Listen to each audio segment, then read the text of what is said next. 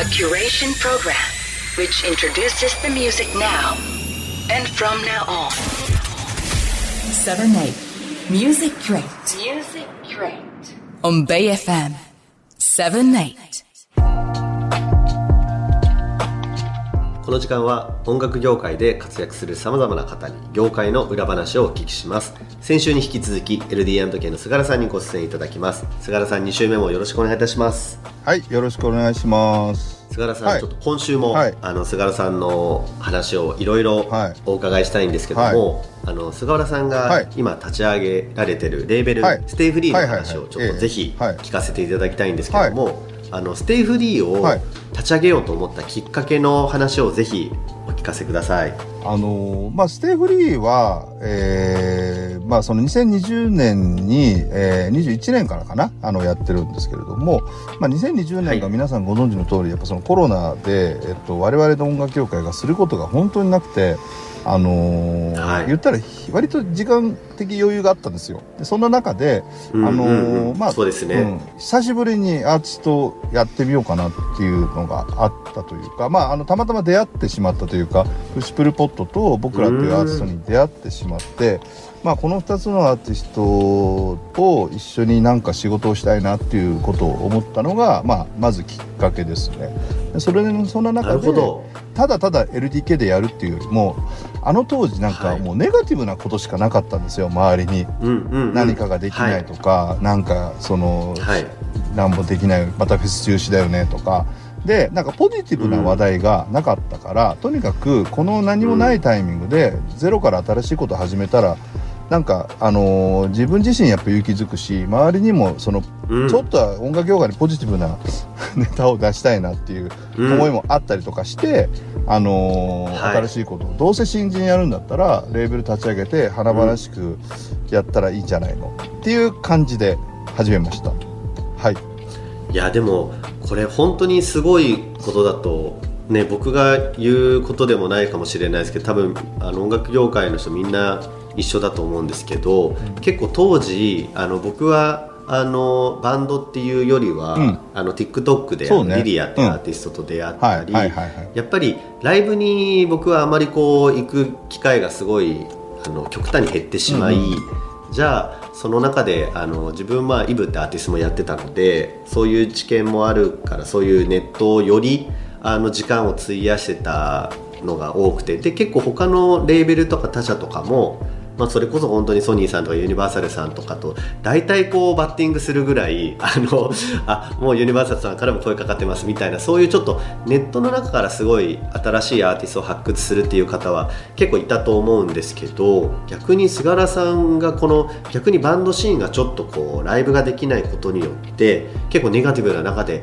あえてそのバンドのをねやるっていうことがやっぱすごいなと思ったんですけど そのあたりのこう狙いとかをちょっとぜひ菅原さんの話をお聞かせください。あのそれこそビアですよね。松崎さんビア始めたのが、はい。多分あれははい20年はい、かな、同じぐらい20年でよね。ですすね。はい、それではい、同じぐらい。僕もだから松崎さんとはその前から知り合ってたじゃないですか。はい、で、えー、とトイズに移られたりとかっていうのを見ててまあでもなかなかそんなになんか現場で会うこともないし、でもインタビューとか読んでて、いやすごいなって個人的には思ってたんですね。でえっと、はい。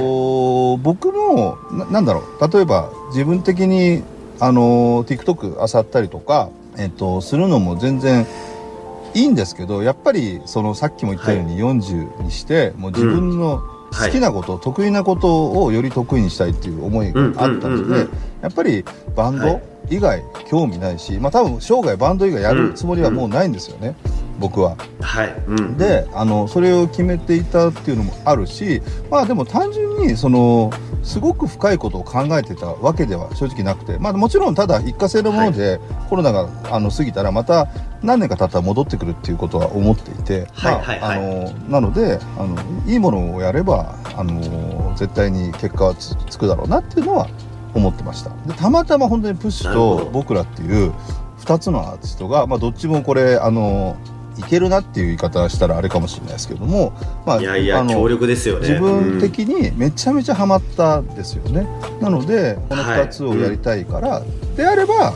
あのレーベルっていう形にした方がいろいろやりやすいだろうなっていうことを思った感じですかね。はい。なるほどなんかこれまでの僕のおすごい、うん選んできたアーティストって、かりゆし58やって、内首やって、日食夏子はいはいはいじゃないですか。で、LDK ナイトにしちゃうと、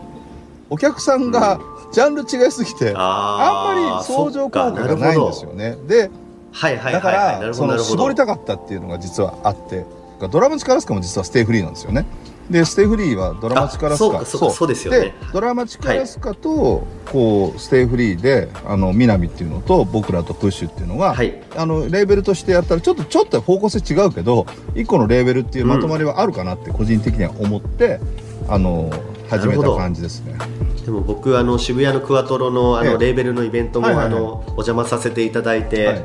もうすごかったですね。本当にイベント、うん。すごい盛り上がりもすごかったしなんかあの一個その形になった瞬間をですね僕もちょっと身近で見させていただいてすごく感動しました、すごい僕も嬉しいです、それは、本当に。結構こういう、あのレーベルイベントとかを、あの今後よりやっていくと思うんですけども、はい。菅原さんの中であのいわゆる今またフェスがすごく、うん。もう全国的に盛り上がったりとかうんうしてると思うんですけど、はい。その菅原さんにおけるそのフェスの考え方をちょっとぜひですねあのお聞かせください。あのすごくあのビジョンがああるわけではないですけれども一つ、まあ、簡単に言うとはいフェスっはいてもともとあのーそのイベンター主導で始まったと思うんですよね。えー、とスマッシュさんうんうんうんがフジロック始めたりとか、えーウェスさんがライジング始めたりとかクリマンがサマソニであの、まあ、海外的にもそうなのかな、ちょっとわかるんです。その後にメディア系の主催があの出てきたじゃないですか、まあ、ロッキンオンジャパンとかレはい。ッドクレイジとか、メメトロックとか。か、で、えっとまあ、並行してあったのがアーティスト主導だと思うんですよね。10フィートのはいはいはい。曲出したりとか、ですね。やっぱどんどんどんどんその、えーアーティスト主導のフェスの方が動員がうん。強くなったりとか、まあもちろんなんかメディア系のフェスはそれはいはいはいはいでそれで強いんですけども、だんだんその薄まっていくじゃないですかフェス自体。で多分フェスが、うん。まああのロッキーオンジャパンさんとかあのはもうやっぱりもうデパートとしてドンといると思うんですけど、うんうん。なんかもうちょっとはい。専門家が、あの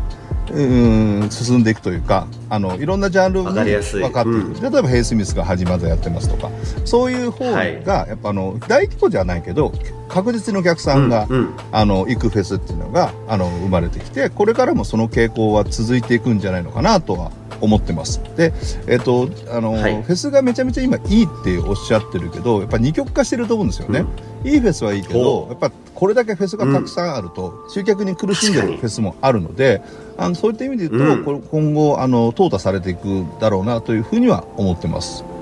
いやありがとうございます。すはいごくわかりやすかったです。はいあのでも本当そうですよね。そうすごく成功してるフェスもあれば、はいあのねあまりお表にこう出てないけど、実は行って寂しいフェスってやっぱりありますよね。まあ実そうだと思い際問題ま。すね。なんでやっぱり主催者のやっぱ思いがどれだけ強いかっていうのが、やっぱアーティストだったりとか、まあその関係者も含めてそこにどんどん伝わっていくと思うんで、なんかそのそうじゃないフェスっていうのは、まああの長い目で見たらなんかちょっとあのー弱くなっていくんじゃないのかなっていう気は個人的にはしてますね。はい。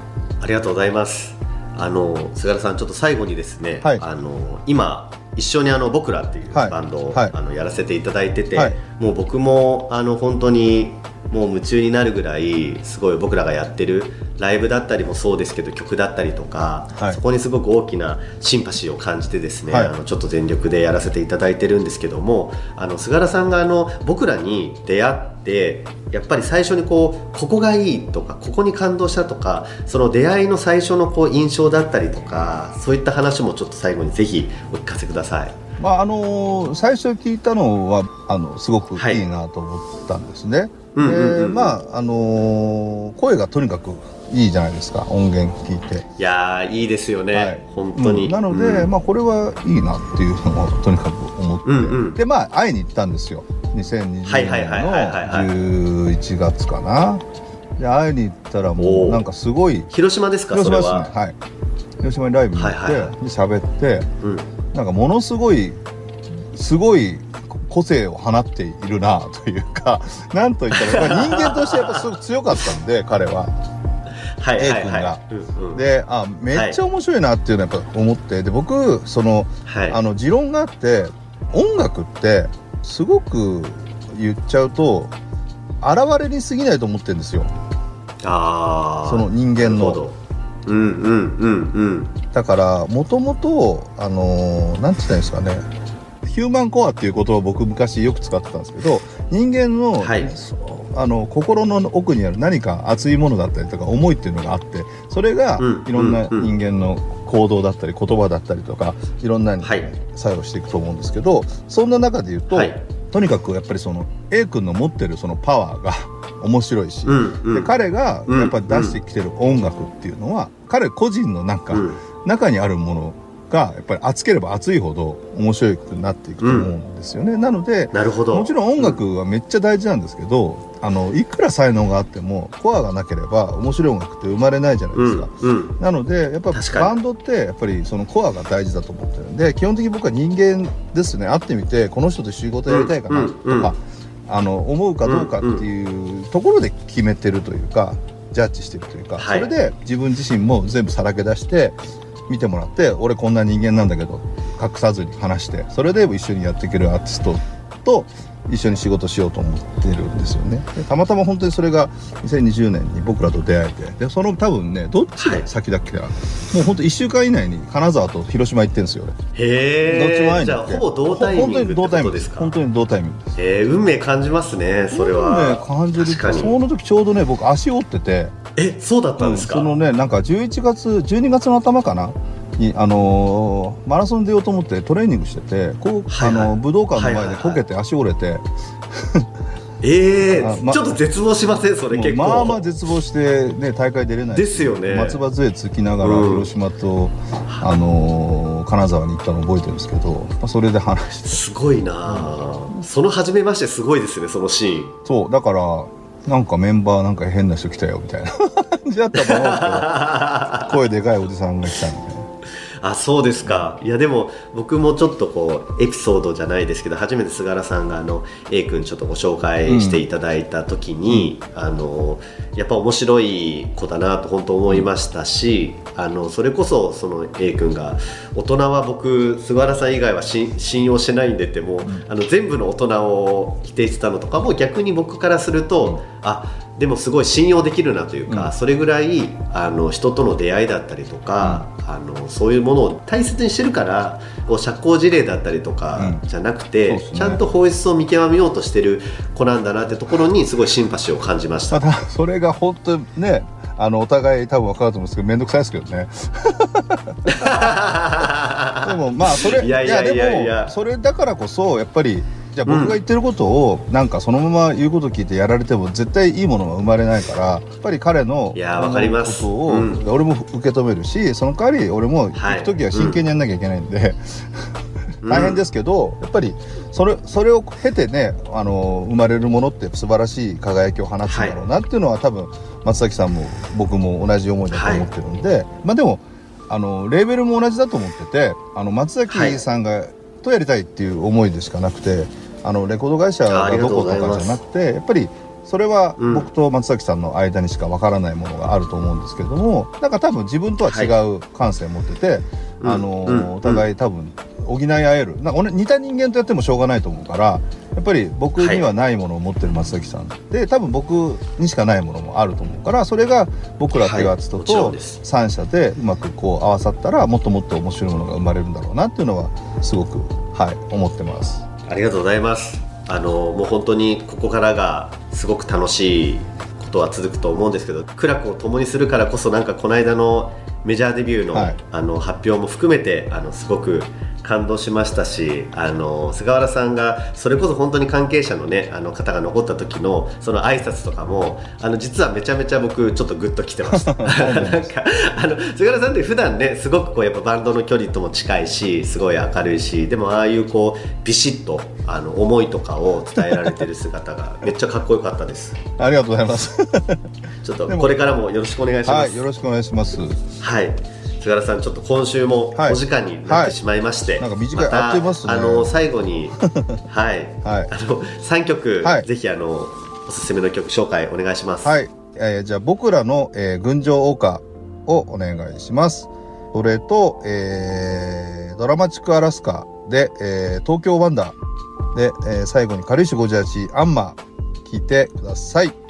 はい菅原さん、はい2週にわたっはいてご出演いただきありがとうございました、ありがとうございました。本日の対談お相手は株式会社 LD&K の菅原さんでしたありがとうございましたありがとうございました。7 8 Music Direct.